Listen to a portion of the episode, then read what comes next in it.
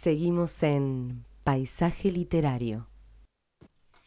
Estamos de regreso y ahora vamos con las lecturas. Así que, como siempre, empezaremos con nuestra meremerita profe Ceci. Pero señor García, usted me está cargando. La silencia, la silencia. Pero yo no lo puedo creer. Me hace siempre lo mismo, pero Sí, ahora apareció. Y soy como un, un dictador, ¿viste? Silencio a las personas. Sí, o sea, te deja ahí colgada, a mí me deja pagando. ¿No ves que Es así. Y sí, estoy, yo tengo el control, lamentablemente. Claro, ya veo. Ya Dios veo. mío. Bueno, sí, sí. Bueno, por favor. vamos a leer, vamos a seguir. Vamos a leer un poema de uno de nuestros oyentes, Manuel Mandujano. Mira sin miedo, seré un caballero, deja que te acompañe, y te amaré y no dejaré la vida contigo se ensañe. Serás mi dueña, y yo seré tu fiel sirviente, hasta la eternidad, hasta el resto de mis días. Tan solo día a día debes de quererme. En tristezas y dolor yo me uniré a ti. Regálame un te amo y solo confía en mí. Nunca me iré y nunca te dejaré. Si tienes frío te cobijaré, si tienes sed te daré de beber. Si quieres amor puedes beber de mis labios. Si quieres cariño te daré un gran abrazo. Serás mi sueño, vivirás en mi mente. Seré tu apoyo mientras duermes. Cuidaré tu vida, tu sueño en tu letargo. Yo te cuidaré de lejos y cerca y te enviaré mil suspiros. Si tu alma sufre y quiere llorar, un te amo yo te cuidaré, te diré al susurrar. Si sufres, sufriré a tu lado. Si lloras, lloraré a tu lado. Y viviré solo para ti y nunca te abandonaré. Manuel Mandujano. Mm. Muy lindo, me encanta. Muy dulce. Sí, la Sí, verdad que Muy sí, es dulce. hermoso. Dulce. Sí, pero por favor, qué contraste que hay con otras personas. Me encanta. Me encanta. Más que, bueno. No un- como otras personas que silencian. sí, está- otros, Tapan la otra gente ingrata. Venimos de la entrevista espectacular, un tema tranqui, lindo, la ta, y ahora viene el señor García, ¡pac! Así, y bueno, to- retomamos el curso. Señor García, Bueno, vamos con las aventuras de Pinocho, de Carlo Collodi. Recordemos que en, el- en nuestro capítulo anterior, eh, bueno, pudimos eh, eh, seguir la historia. Eh, el carpintero no es Gepetto, sino que es eh, Maese Goro, un, hombre adulto mayor, en que, bueno, fue empezó a construir el muñeco en el capítulo anterior y este muñeco comenzó a portarse mal. A medida que lo iba construyendo, Pinocho comenzó a portarse mal, a quererse escaparse de él, a tal punto de que la policía lo encierra a Maese Goro, dejándolo a Pinocho eh, totalmente solo. Y ahora vamos con el capítulo 4 de las aventuras de Pinocho, que se titula De lo que le sucedió a Pinocho con el grillo parlante, en lo cual se ve que los niños malos no se dejan guiar por quien saben más que ellos. Y dice así. Pues señor, sucedió que mientras el pobre Goro era conducido a la cárcel sin culpa alguna, el monigote de Pinocho, libre ya de las garras del guardia, escapó a campo traviesa. Corría como un automóvil y en el entusiasmo de la carrera saltaba altísimos matorrales, setos, piedras y fosos llenos de agua, como una liebre perseguida por galgos. Cuando llegó a su casa encontró la puerta entornada. Abrió, entró en la habitación y después de correr el cerrojo se sentó en el suelo, lanzando un gran suspiro de satisfacción. Pero la satisfacción le duró poco, porque oyó que alguien decía dentro del cuarto.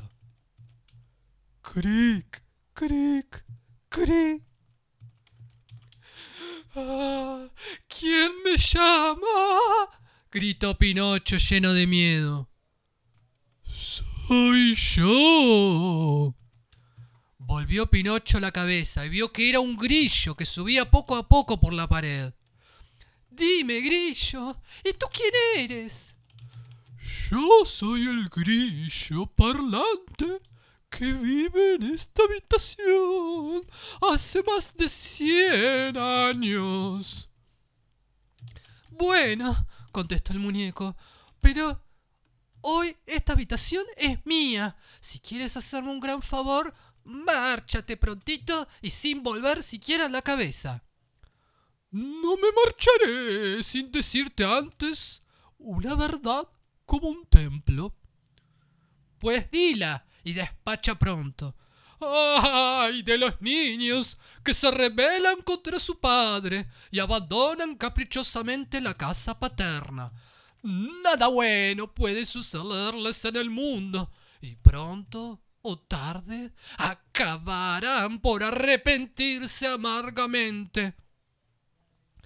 Como quiera, señor Grillo, pero yo sé que mañana al amanecer me marcho de aquí, porque si me quedo me sucederá lo que a todos los niños. Me llevarán a la escuela y tendré que estudiar, quiera o no quiera. Y yo te digo en confianza que no me gusta estudiar y que mejor quiero entretenerme en cazar mariposas y en subir a los árboles a coger nidos de pájaros. Pobre tonto, pero ¿no comprendes que de ese modo cuando seas mayor estarás hecho un solemne borrico y que todo el mundo se burlará de ti? ¡Cállate, grillucho malagüero! gritó Pinocho. Pero el grillo, que era paciente y filósofo, no se incomodó al oír esa impertinencia y continuó diciendo con el mismo tono. Y ya que no te gusta ir a la escuela, ¿por qué no aprendes al menos un oficio que te sirva para ganar honradamente un pedazo de pan? ¿Quieres que te lo diga? contestó Pinocho, que empezaba ya a perder la paciencia. Entre todos los oficios del mundo no hay más que uno que me guste. ¿Y qué oficio es ese? El de comer, beber, dormir, divertirme y hacer desde la mañana a la noche vida de paciente en corte. Te advierto, replicó el grillo parlante con su acostumbrada calma, que todos los que siguen ese oficio acaban casi siempre en el hospital o en la cárcel. Mira, grillucho de mal agüero, si se me acaba la paciencia, pobre de ti. Pinocho, Pinocho, me das verdadera lástima. ¿Por qué te doy lástima?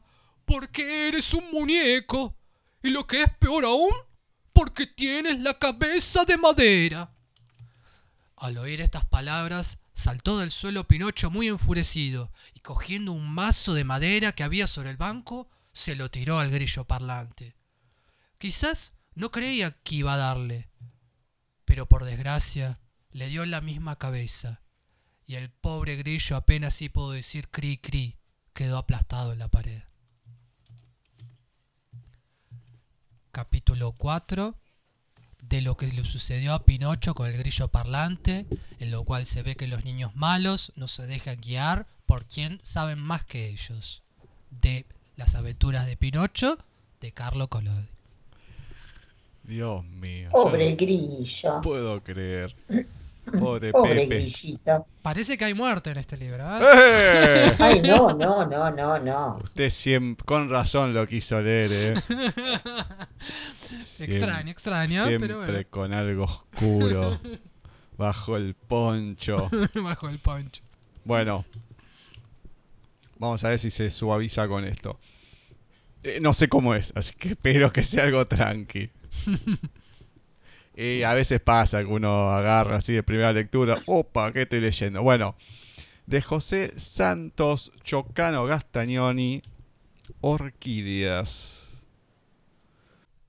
ánforas de cristal, aerosas galas, de enigmáticas formas sorprendentes, diademas propias de apolíneas frentes, adornos dignos de fastuosas alas. En los nudos de un tronco hacen escalas y ensortijan sus tallos de serpientes, hasta quedar en la altitud pendientes, a manera de pájaros sin alas. Tristes como cabezas pensativas, brotan ellas sin torpes ligaduras, de tirana raíz, libres y altivas. Porque también, con lo mezquino en guerra, quieren vivir como las almas puras, sin un solo contacto con la tierra. Orquídeas, José Santos Chocano Gastagnoli. Muy bonito. Bien. Muy bien, así que para usted, señor Yo García. conocí, yo leí alguna, algún poema de, de él, pero Pero y, gustó. y- y silencio te escuchamos. Pero hizo un Pero. silencio eterno, no sé si. Bueno, otra que la niña eterna. Silencio eterno. Bueno, Ceci, todo tuyo. bueno, no sé si nos estará escuchando José Ángel. ¿Nos está escuchando Diego? No lo encuentro, José. No lo- Bueno, menos mal. se nos fue con el grillo. Menos, Por así decirlo. menos sí. mal porque, Ah, mira, menos. menos mal porque, menos mal porque se va a enojar Mm. cuando escuche el poema que voy a leer.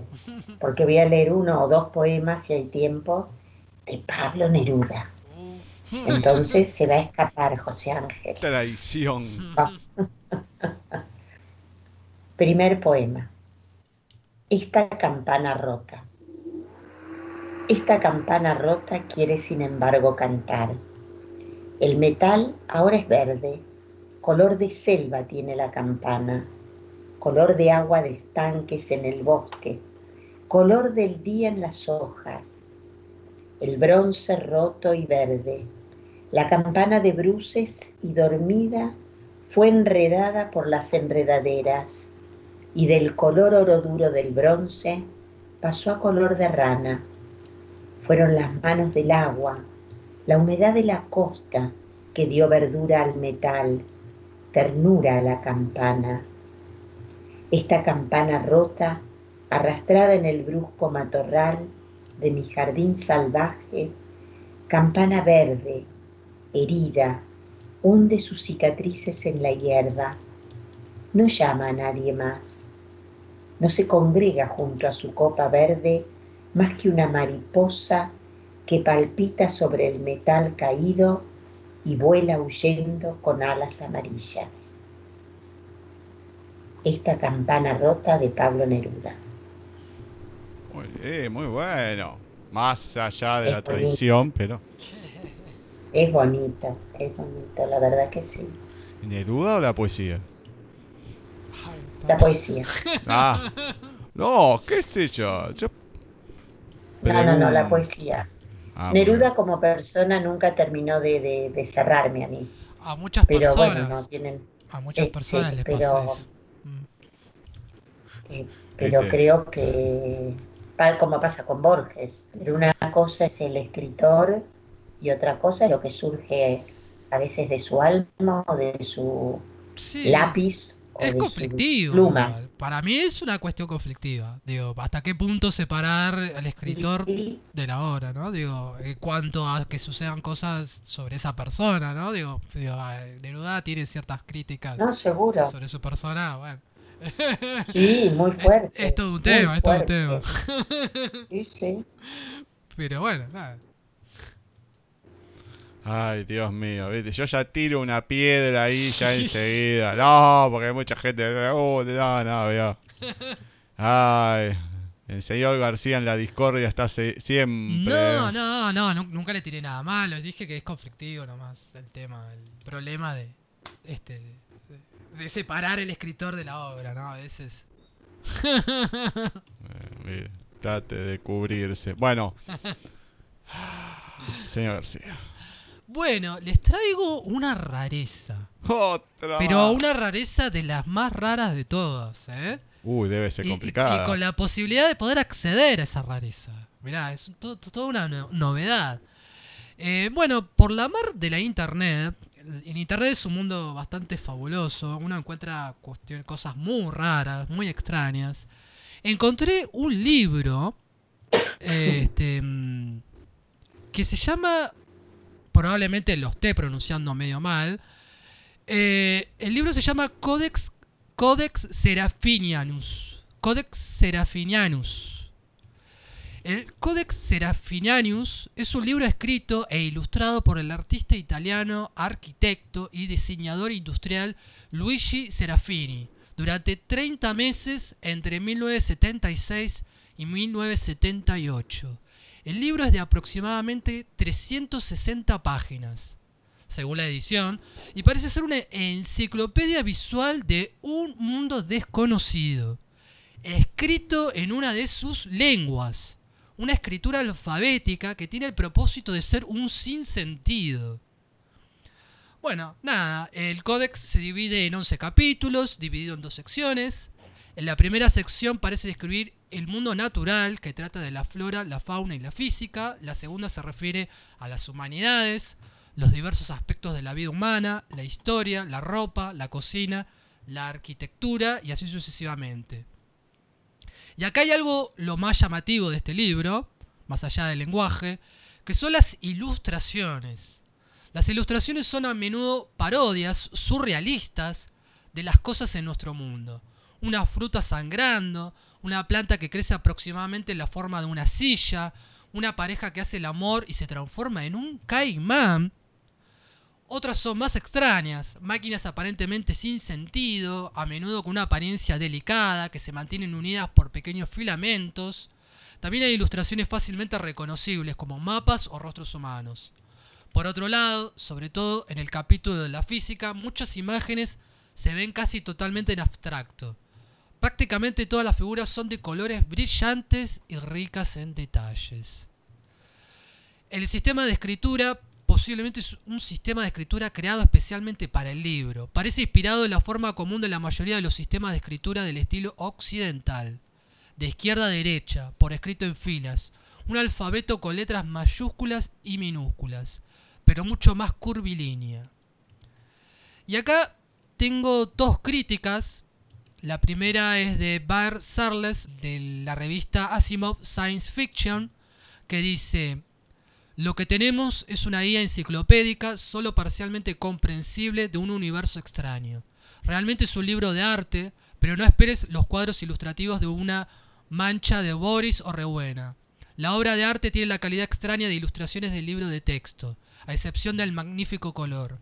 El trabajo del artista ha sido comparado con Escher y eso es parte válido. El libro está en la frontera inestable entre el surrealismo y la fantasía un fruto de la literatura que se hace pasar como un libro de hechos. Y una segunda crítica de Douglas eh, Hofstadter de Metal Magic Teams Question for the Essence of Mind and Pattern que dice muchas de las imágenes son grotescas y perturbadoras, pero otras son visionarias y de gran belleza. La inventiva que tuvo para llegar a todas estas concepciones de una tierra hipotética es asombrosa. Bueno, nada, y ahí lo dejamos. Este, voy a dejar el acceso para que los oyentes que nos estén oyendo puedan, puedan entrar a ver estas ilustraciones. Este, recordemos que el libro se llama Codex Serafinianus. Y bueno, vamos para que puedan verlo.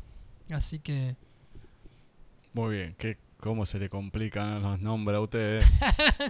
Bueno, el códex. Entre Lucio, Serafinianus, el, el Donadio y demás, la semola, que comen todo semola.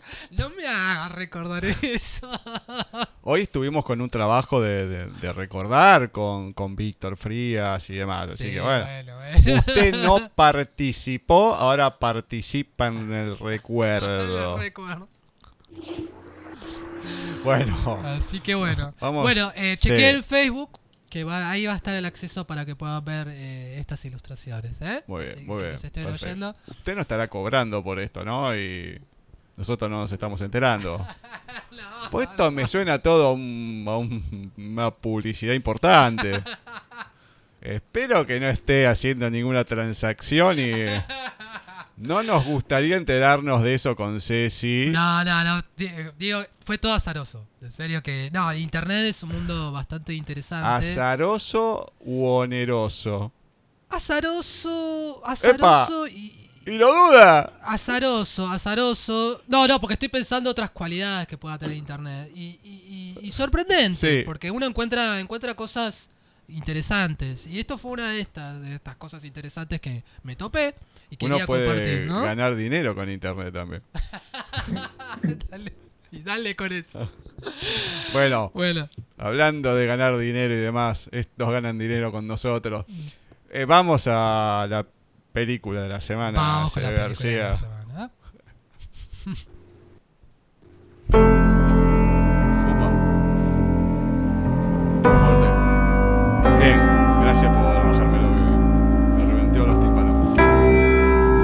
Al 2018. Película argentina, mi obra maestra. Es raro que yo comente una película argentina, porque no me suelen gustar demasiado. Pero vale la pena, vale la pena. En la dirección, Gastón Duprat. Sus protagonistas, que son los que llevan adelante toda la película por entero, son el señor Guillermo Franchella, como Arturo Silva, el galerista Arturo Silva, y el mejor personaje de toda la película, Luis Brandoni, como Renzo Nervi. Después tenemos a Raúl Arevalo como Alex, que es un, español que, por lo que me comentaron, es conocido, por lo menos de algunas otras eh, series y películas. Y Andrea Frigerio como Dudu. Bueno, como les comentaba, Arturo es un galerista de arte, tiene su propia galería de arte en el centro de Buenos Aires. Renzo es un pintor osco a- a- algo salvaje y en franca decadencia. Odia el contacto social y está al borde de la indigencia. El que lo ayuda, precisamente, es eh, Arturo. Porque todo se remonta a los principios de los años 80, fines de los 70, principios de los 80. Lo conoce a Renzo y este Renzo, uno de los artistas más importantes, por lo menos de esa, de esa década, según la película, en lo que es el arte en Argentina y mundial, bueno, 80 fue cuando vio su resurgir, después se quedó, él siguió con su misma, sus mismos pensamientos y quedó en el tiempo, quedó olvidado más allá de la maestría que tiene a la hora de pintar y demás. Bueno, como comentamos, está en la indigencia, lo están por desalojar y demás. Ya su amigo ya no lo soporta por varias cosas que dice, le encuentra un trabajo muy importante, lo echa a arru- a arruinar porque no le gustan las corporaciones, la gente que le chupa la sangre a los demás, todo. Entonces bastante eh, antisocial, no diría comunista, pero más o menos anarquista, digamos, ¿no? Eh, yo lo, lo que destaco, Franchella, impecable como siempre, pero la actuación de Brandoni es increíble. Increíble cómo se mete en este personaje. En, una, en un momento entra, está en un hospital y entra un payamédico. No, no, no. Cómo lo raja a los insultos. Es, es increíble. Sí, sí, esa parte fue muy graciosa. A ver, eh, la historia empieza con Arturo contando que es un asesino, ¿no? Que es fanático de Buenos Aires, que le encanta, que es galerista, ta, ta, y que ha matado a alguien, que es asesino. Así empieza la película. Me hace acordar un poco a lo, al túnel de sábado, que también comienza diciendo quién es y que mató a tal persona. O que mató a alguien, ¿no? Bueno, que mató a tal persona. Bueno, tiene su trama, la película. El final es lo más flojo que tiene. La parte de previa al final no, pero sí el final es muy, muy, muy pobre. Muy pocos actores son los que intervienen. La, la película va entre el galerista, el pintor, Dudu, que aparece poco, el español, que es fundamental, y alguna que otra persona, pero no, no mucho más. No mucho más. Está buena para pasar un rato, para divertirse, para reírse mucho, eh, pero no mucho más. Destaco la actuación increíble de Brandoni. Hacía mucho que no lo veía actuando, ¿no? En algo así un poco más masivo. Mm. Pero la verdad, una muy buena dupla. Eh, es complicado trabajar con Franchera y Brandoni, que sabe trabajar muy bien el drama, muy bien la comedia. Y es increíble. La verdad, lo sigo remarcando, es lo mejor que tiene la película. Así que mi obra maestra, película de 2018. Los que tienen Netflix la pueden ver sin ningún tipo de problema. Bueno, lo digo porque es así. O sea, ahí la pueden enganchar, la tienen gratuito para todos los que tienen Netflix. No Yo- es que le esté haciendo chivo a Netflix, pero como sé que mucha gente lo tiene, bueno, Mucha gente está lucrando. sé que sí, gente que los de Netflix están lucrando con eso. Este, yo apoyo la, no- la noción de todo lo que dijiste. La película es muy buena. Este, también yo quería agregar que la película también habla mucho sobre la cuestión del arte, ¿no? De lo que es ser un artista. Tiene como presentan algunas problemáticas sobre lo que es el arte, la pintura más específicamente. Más allá de que también es una película que habla sobre la amistad, también habla sobre ciertas cuestiones sobre, bueno, las problemáticas que atraviesa el arte, ¿no? La cuestión del museo, la institución. La película presentan algunas cuestiones sobre eso y en ese sentido también es interesante echarle un vistazo. Y el final, bueno, sí, también comparto. Quizás es un poco flojo, se fueron por el lado de la amistad.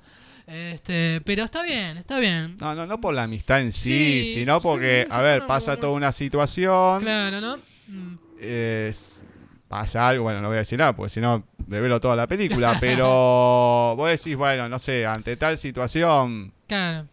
eh, vamos a poner, como él dice, que mata a alguien. Si vos matás a alguien y te enjuician y vas en vas opre, vas en cana, vas preso. claro. Bueno, vamos a suponer eso. No, no, está bien, todo así, todo lavado. Para mí es como una metáfora muy exagerada de cómo la sociedad ve a un artista. Como, No, no, no es como realista en ese sentido, para mí es muy- lo, lo hace de manera exagerada. Porque, no sé, igual la tendría que volver a ver. Echarle una, No una sé, yo la mirada, pero- le hago el desafío a Ceci, que lo tiene a mano, que vea la película y que nos dé su opinión. ¿Qué te Bueno. parece? Sí, sí, me parece, me parece. Mm, La la- recomprometiste. me la dice ¿viste? Sí, sí, sí. Sí, Ponele. ¿Mi obra maestra se llama o la obra maestra? Mi obra maestra. Mi obra maestra. No, no, no confundamos con obra maestra de Hernán Fernández, ¿eh? Por favor, les Mi obra pido. maestra. Hay muchas, hay muchas películas, ¿no? Muchas digo, que se titulen igual, más o menos, ¿no? Creo que no, pero tenemos Hernán Fernández con obra maestra, que es otra cosa. Mm, Bueno. A lo mejor no se, se quisieron diferenciarle dijeron vamos a ponerle mi, obra maestra. Claro, una cosa así por, por el estilo. Así que bueno, ya saben. Eh, había tres películas que podía comentar. Le pregunté al señor García y dijo mi obra maestra. Así que ahí tienen. Ya la semana que viene serán nuestras cosas. Bueno, Ceci. Bueno, voy a leer, perdón, volvió la garganta a fallar. Como mañana es el día de la poesía, voy a leer el poema y la poesía de Leonora Alan Anchares, escritora y amiga. Cuando entra en mi vida, puedo sentir que todo adquiere otra dimensión, que me traslada a mundos extraños, donde habitan los gnomos y las hechiceras, o que me lleva cual pájaro de hermosos colores en las alas del viento. Puedo sentir que me hamaca en los aires, poblados de mariposas de bellos aleteos, o sorber el aroma marino de las profundidades de las aguas, compartiendo sensaciones con las algas y los líquenes. Ella me hace avistar las barcazas en la lejanía y clava los tornasolados colores de la aurora, donde dominan los sueños dulces y displicentes y se enseñorean los diapasones de las musas. Siento que ella, siento por ella una casi reverencial admiración. Juguetear con sus partituras me permite trastocar los espacios y los tiempos, canturrear al son de una música lejana, violentar los cerrojos y trepar a los muros de los viejos castillos o las nuevas mansiones, idear mil maneras de ser a cada instante y multiplicar las rosas que perfuman mis noches. Como la flauta mágica me atrae hacia otros valles y sin quizá quererlo, me rodea de bruma o se retosa en mis sienes, o me envuelve en un manto áureo y suave de primaveras cálidas. Siento que me penetra como estilete álgido en la piel y en las manos, en los pies y en el alma. No importa si me causa dolor, pues me domina la sensación extraña de sentirme dichosa. Quizá porque parece semejarse a los sueños que ayudan a entender la realidad doliente. Tal vez porque permite cambiar el rostro austero de los días que angustian nuestras pobres fronteras. No sé cuál es la magia de imponderables modos de traernos a vidas que a veces nos soñamos y que un destino absurdo, poblado de imposibles, no permite alcanzar en plenitud. Y entonces, ella, como la diabla de los cuentos de niños, se asoma a cada paso y nos transmite historias de lámparas que muestran maravillas o de alfombras que vuelan o carrozas encantadas o príncipes curiosos o ondinas de los mares. Y todo puede darse y todo puede hacerse porque el mundo real es pequeño y no sabe de sortilegios transidos, de dulces caracolas o de musas perdidas entre arreboles y corales. Cuando entra en mi vida, la sensación me embarga y una sonrisa cómplice se entrecruza en mi boca. Ha llegado el momento de gustar la hermosura del palpitar tremendo de un sencillo poema el poema y la poesía de Leonor Ana Lanchares.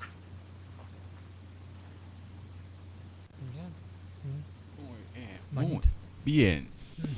Muy bonita. Muy lindo, muy lindo. Bueno, además es filósofa, es profesora de filosofía, de modo que... Hoy, hoy, no, hoy te viniste así acorde a, a lo que fue la entrevista. Sí, Sí. Estuviste muy, muy parejita que no se puede decir lo mismo de otras personas.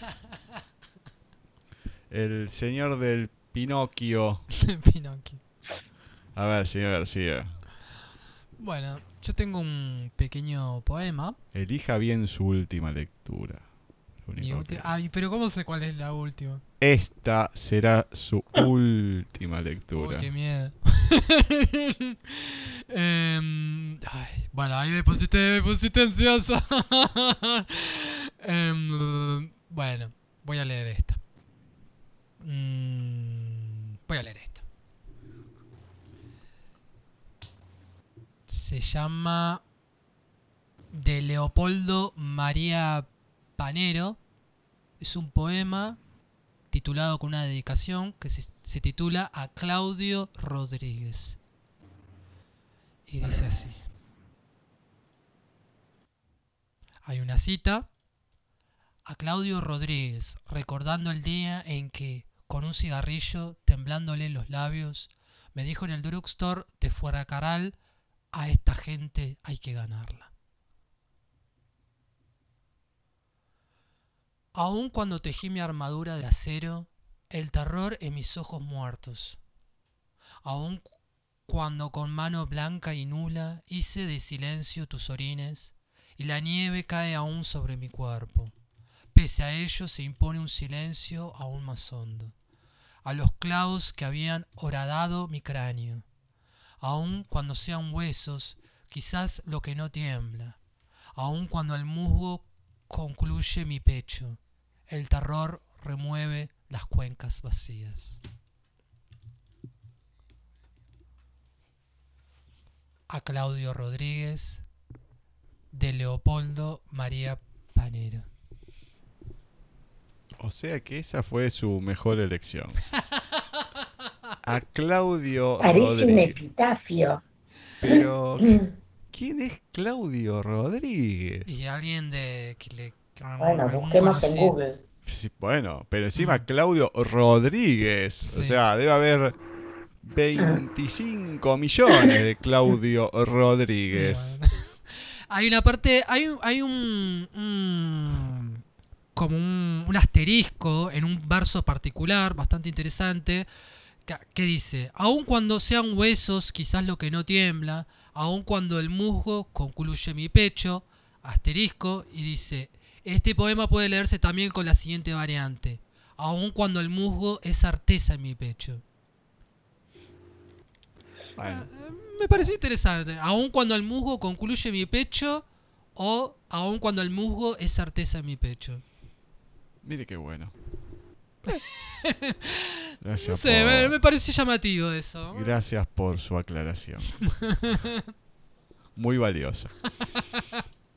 Le agradecemos a Don Asterisco también, además de Claudio Rodríguez. Bien, bien.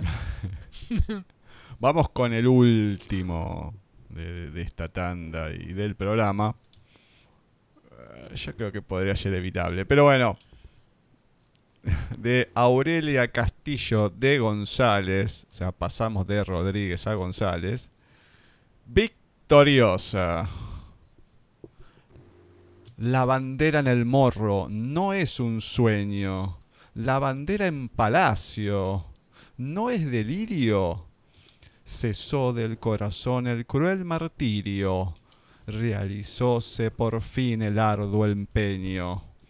Muestra tu rostro juvenil risueño, enciende, oh Cuba, de tu Pascua el cirio, que surge tu bandera como un lirio, único en los colores y el diseño. Sus anchos pliegues al espacio libran, los mástiles que altivos se levantan.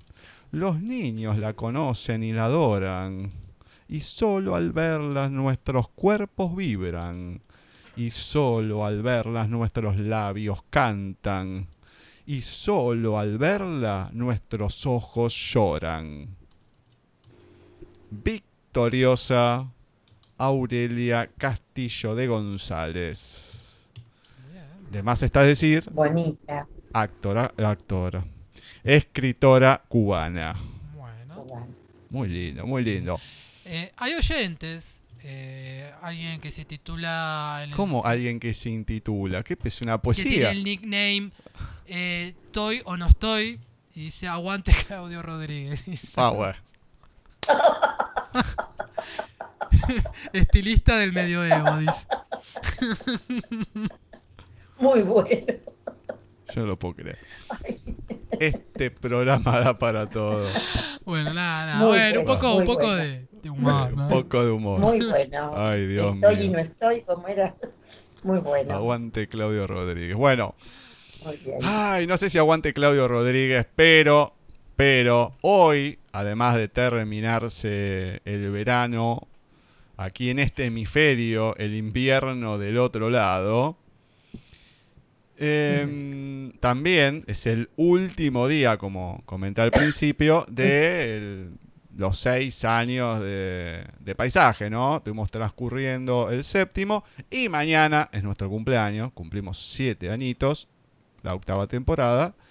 Y bueno, todo un acontecimiento, aguantar tanto tiempo en este espacio, eh, que nadie los ve, precisamente como el nombre, pero que seguimos acá firme y todo. Y bueno, nadie mejor que la que aparece en la, la tanda, en la publicidad de paisaje, que Ceci, para que nos diga unas palabras. Ay, promet, no, no prometo no llorar, no, no digo nada.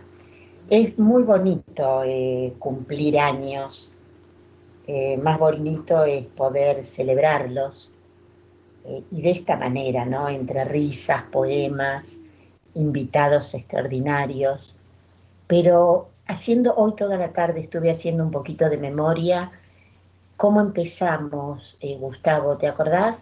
fue tu invitación sentados a la mesa del taller literario en el Museo Sibori. Sí. Y bueno, dijimos, y nos largamos. Y la atrapamos a Vicky en ese momento. Y estábamos los tres. Y después empezaron a aparecer hermosos personajes. Ayúdenme ustedes porque no quiero olvidarme de ninguno. Eh, personajes sacando a, a, Sergito, a Figasa, que estaba operando, el primer personaje que nos apareció del grupo es el que tenemos acá operando hoy en día. Es el primer personaje que tuvimos. Por supuesto. personaje. Eh, y, un gracias enorme, Diego, por, por seguirnos en esa locura, ¿no? Porque realmente era medio atrevido hacer esto. Mm. Eh, me acuerdo además haber ido a otros lugares antes de salir por Skype, bueno, toda una odisea. Eh, Salvador, que lo atrapamos cuando vino de España. Exacto. Porque fue a atraparlo. Lo atrapamos y lo, lo conquistamos y se quedó como amigo. Eso es lo lindo que tiene paisaje literario, que quedamos como amigos todos, creo. Eh, que él trajo a su vez a la señorita Molina. Él trajo a Vanina. Eh, Vanina hermosa, que ahora está lejos, pero, pero cerca. Lejos, pero cerca. Hoy hablé con ella justamente. Eh, Verónica Mariaca. Eh, ¿Quién más? Sí, ¿quién más? Una amiga del señor García. Otra más. Ay, siempre le sigue diciendo a mí. Una. Un, ¿Qué sería? Conocida. Sí, una. Un, un, un, vegetal. Vamos a dejarlo ahí. Qué mal. Bueno, Cuasi palabra prohibida en este programa. Eh, no, también a, a, gente que ha venido a participar, también amigas del señor García. Este, todos le inculpamos a él. Obviamente que Karen, a, a Maggie, que estuvo en un programa ahí grabado con el, señor Salvador leyendo algo. De, ahí empezó la, la preproducción del Principito. Pues empezó Maggie, después lo, arrancó, después lo agarró el señor García. Eh, bueno, a Vicky la mencionamos los de confusión que han pasado alguna vez por el programa, más que nada Tito, el petón que estuvo operando allá por el 2014 algunos programas, antes de mudarnos de sede. Y eh, a ver, eh, ¿perdón? Ah, acá me están acá me están soplando desde el fondo. No, bueno, gente que ha participado así, que ha colaborado en el primer año, Noelia. Ailén. Ailén y Antonella. Uy, me matan. Si no. Sí, sí, sí, sí, que lo tuvieron que suplantar a una persona que se fue. Em, pero sí, sí, las chicas estuvieron ahí operando. Bueno, Noelia que estuvo colaborando en su momento el primer año. Marí Díaz también. Sí, sí. Eh, Patricia eh, Mabel Sarcetti, que es de Planeta Arte, que gracias a ella el primer año robamos muchos audios de Quique Pessoa, no, muchos sacamos de, ahí. Eh, hoy, por suerte, bueno, tenemos muchos entrevistados, tenemos, eh, podemos leer y demás, y bueno, no hace falta poner, pero en su primer momento era Ceci leyendo y con muchos problemas de Skype, más que los de hoy. Y ella hacía complicado. Eh, fue una remada en 80 kilos de dulce de leche repostero impresionante. Pero la verdad que ha pasado mucha gente, bueno, los de siempre, José Ángel Aniabad, Kiko bueno, Eso iba a decir, los que nos escucharon. Los que empezaron escuchándonos. Empezaron terminaron todo, a ver, el, el, año fundamental, más allá del desastre que fue el 2012, que nadie lo recuerda, pero empezamos ese año. Pero el año, bueno, ese año pensamos, segunda entrevista perdida eh, con, con Edgardo. Y después, mucho más adelante, lo tuvimos a... mm, Ay, hay uno que se me escapa el, el nombre. Eh, Fernández Bertín, me parece que era. Eh, amigo de- del señor operador. Bueno, el poeta del Bondi. Hernán Fernández, ya que hablábamos hoy de obra Sí. maestra. Y Mariela Vergaló con Elsa, que había venido, que tenían una, una obra de teatro y demás. Bueno, ese fue el primer año. Fueron, al final de año tuvimos tres entrevistas seguidos que no lo podíamos creer después de varios programas. Pero el año siguiente lo empezamos eh, mal, como, como siempre. Ese sí no estuvo, yo estuve internado. Estuvo el señor operador en ese, en ese operando momento como podía.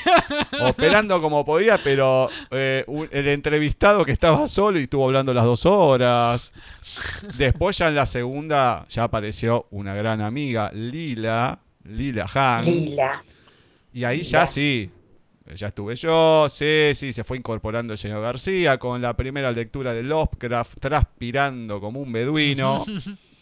Eh, y yo diciéndole calma, hoy ya no le tengo paciencia, ¿no? Pero bueno, ese primer día ya era otra cosa. 2013 que fue el año, no sé, más importante, creo, porque fue el- ese, ese punto de inflexión, donde aparecieron mucha Claro. gente y donde, bueno, empezó a moverse todo con las redes sociales y demás.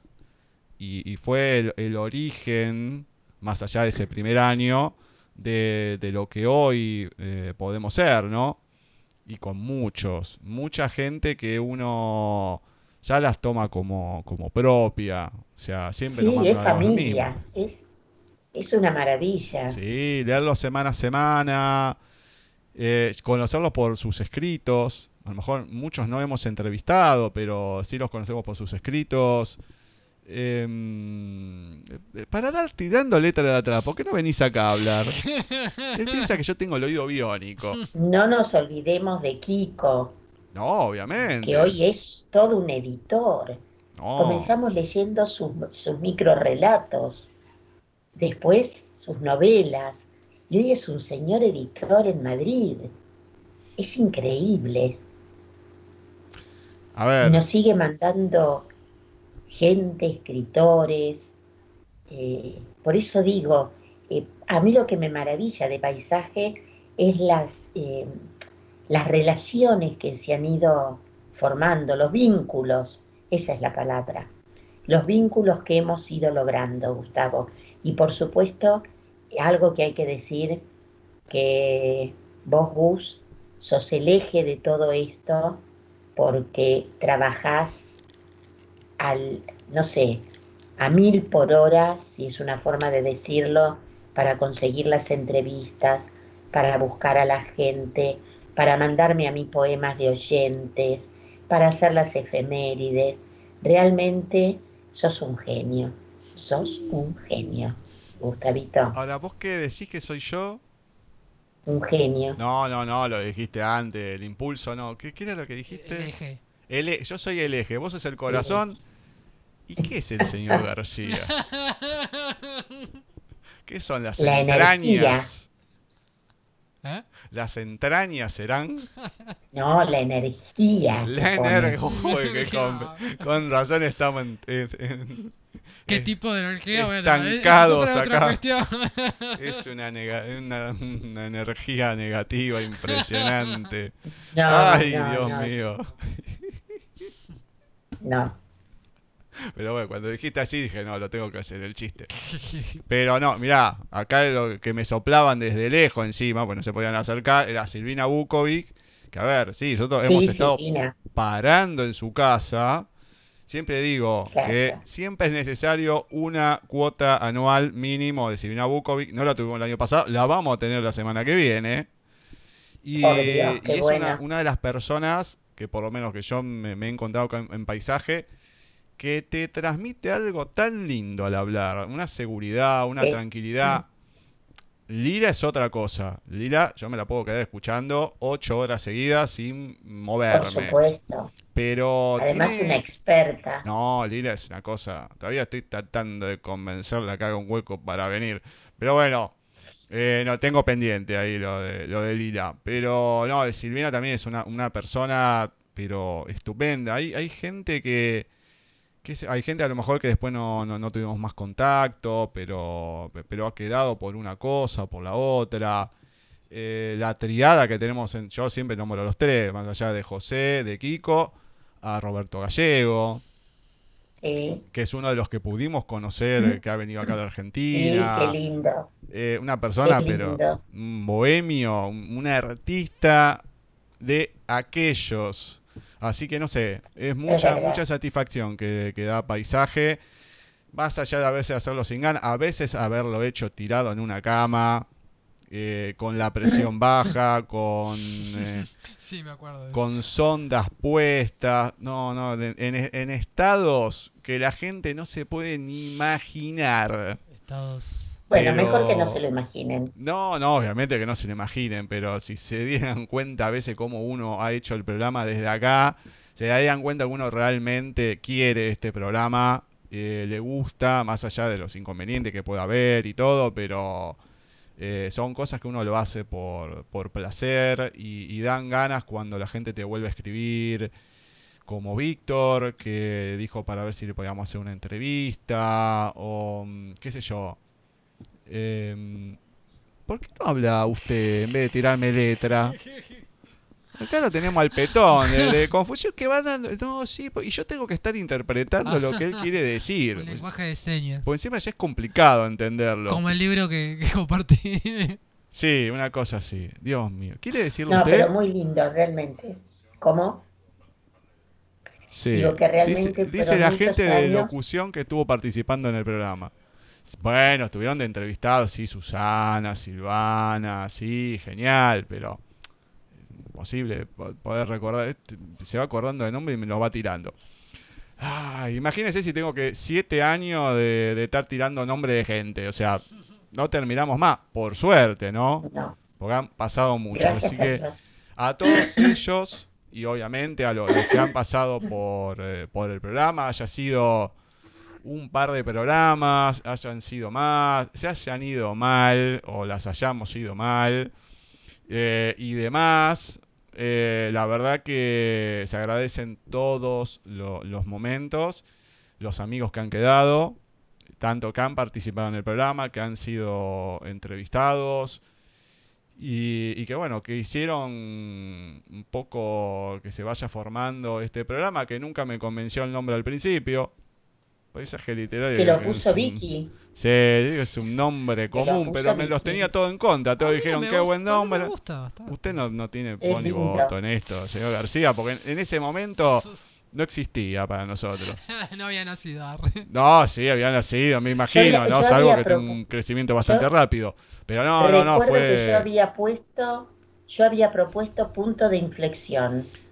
Se- ah, ya no le Ahora gusta al señor. García. Mm, No, eso. está bien, me parece medio elaborado ese Bueno. punto de. Ah, usted dice que hay que poner cosas así nomás, muy bien. No, bueno, tampoco tan así. Yo no sé qué nombre habré puesto, Cumbre Borrascosa, ya ni me acuerdo. Mm. Pero sí, la cuestión que eran todos nombres más, un poco más elaborados y a todos les sí, paisaje literario, sí, está bien, estábamos en su casa con eh, gente amiga de ella, otro amigo amigo que no, sí, sí, paisaje literario, bueno, listo, y quedó paisaje Bueno, literario. ahí quedó. Ya está.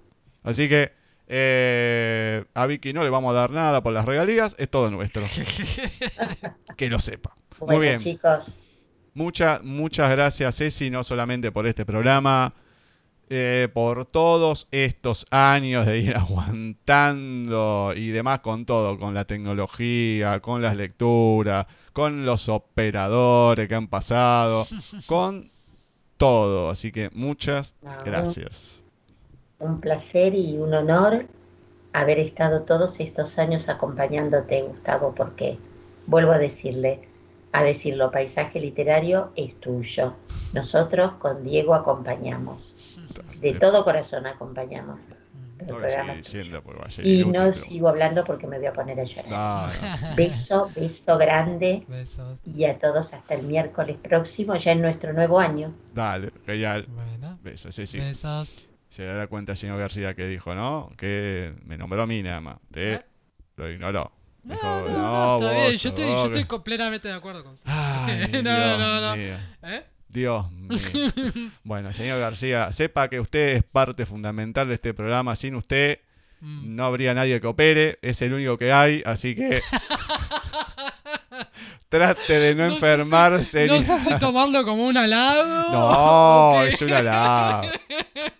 Viniendo de mí es un halago. No, pero por Gracias, favor. Gustavo, Por favor, por favor. Bueno, pero quédese ahí, no, no, no se mueva. Bueno, la verdad que muchísimas gracias. Y, y bueno, más allá de todas las locuras, las pavadas que dice, como se mola, Lucio, la que ya nos nombramos hoy, y tantas como Do- Donadi- Donadio. Donadio. ¿Cómo no? No, y el, y el día de la semola y todo. Y yo debo admitir que no le doy importancia a los signos de puntuación. y yo agarrándome la cabeza. Era una, era una época que yo era medio terrorista. decía, manda el corte, manda el corte que lo mato. Bueno, esas eran mis señas. Así que gracias por esos hermosos momentos De pasados. Gustavo. Y van a venir más, me seguro. Trate que no. Trate que no. Por favor, le pido. Bueno, muchísimas gracias a todos por habernos bancado durante todo este tiempo. Todas las pavadas que decimos, nuestras lecturas erróneas a veces. Todas las de Ceci. Yo, por lo menos, las mías. Eh, y bueno, esperemos que sigan ahí. Que nos sigan bancando, que sigan escuchando las entrevistas, que lo puedan disfrutar, que podamos seguir difundiendo a todos esos eh, autores que puedan tener difusión en otro lado o no, no importa, pero acá siempre van a tener la, la puerta abierta y, esperemos que, bueno, de la, de la mano de todos, todos podamos crecer y poder seguir haciendo esto que nos gusta, ¿no? Así que, bueno, nosotros les agradecemos infinitamente por eh, estos eh, seis años que ya se terminan. A partir del miércoles que viene ya tenemos nuestros siete años recién cumpliditos, ya no usamos pañales, ya podemos caminar, ya estamos en la primaria, así que iremos felizmente con nuestro cuaderno y nuestro lápiz el miércoles, obviamente siguiente, todo preparado para disfrutar de otro programa más de paisaje literario. Nosotros los vamos a dejar con el audio de Bani, así nos despedimos muy bien. Lorena Pronsky a los insultos limpios seguramente. Y nos encontramos la semana que viene. Como un perro muerto de hambre buscando un hueso, escarbo por los rincones a ver si encuentro algún corazón roto de la noche anterior que necesite curarse. Es que comerme el dolor ajeno siempre me permitió zafar del mío. Pero hoy no estoy con suerte y percibo que todos están a salvo. Hoy no me necesita nadie y eso me desespera. Quedé a cargo de mí misma, de mi propio corazón que late solo porque no le queda otra. Si es por mí, hoy nos dormimos todos temprano y se acabó lo que se daba. Mi corazón ya es grande y late cuando se le canta. Ni siquiera él me necesita hoy para latir. Hoy todos parecen felices y eso te deja con un hambre imposible de saciar. Yo igual no les creo nada. Todos mienten, boluda no soy.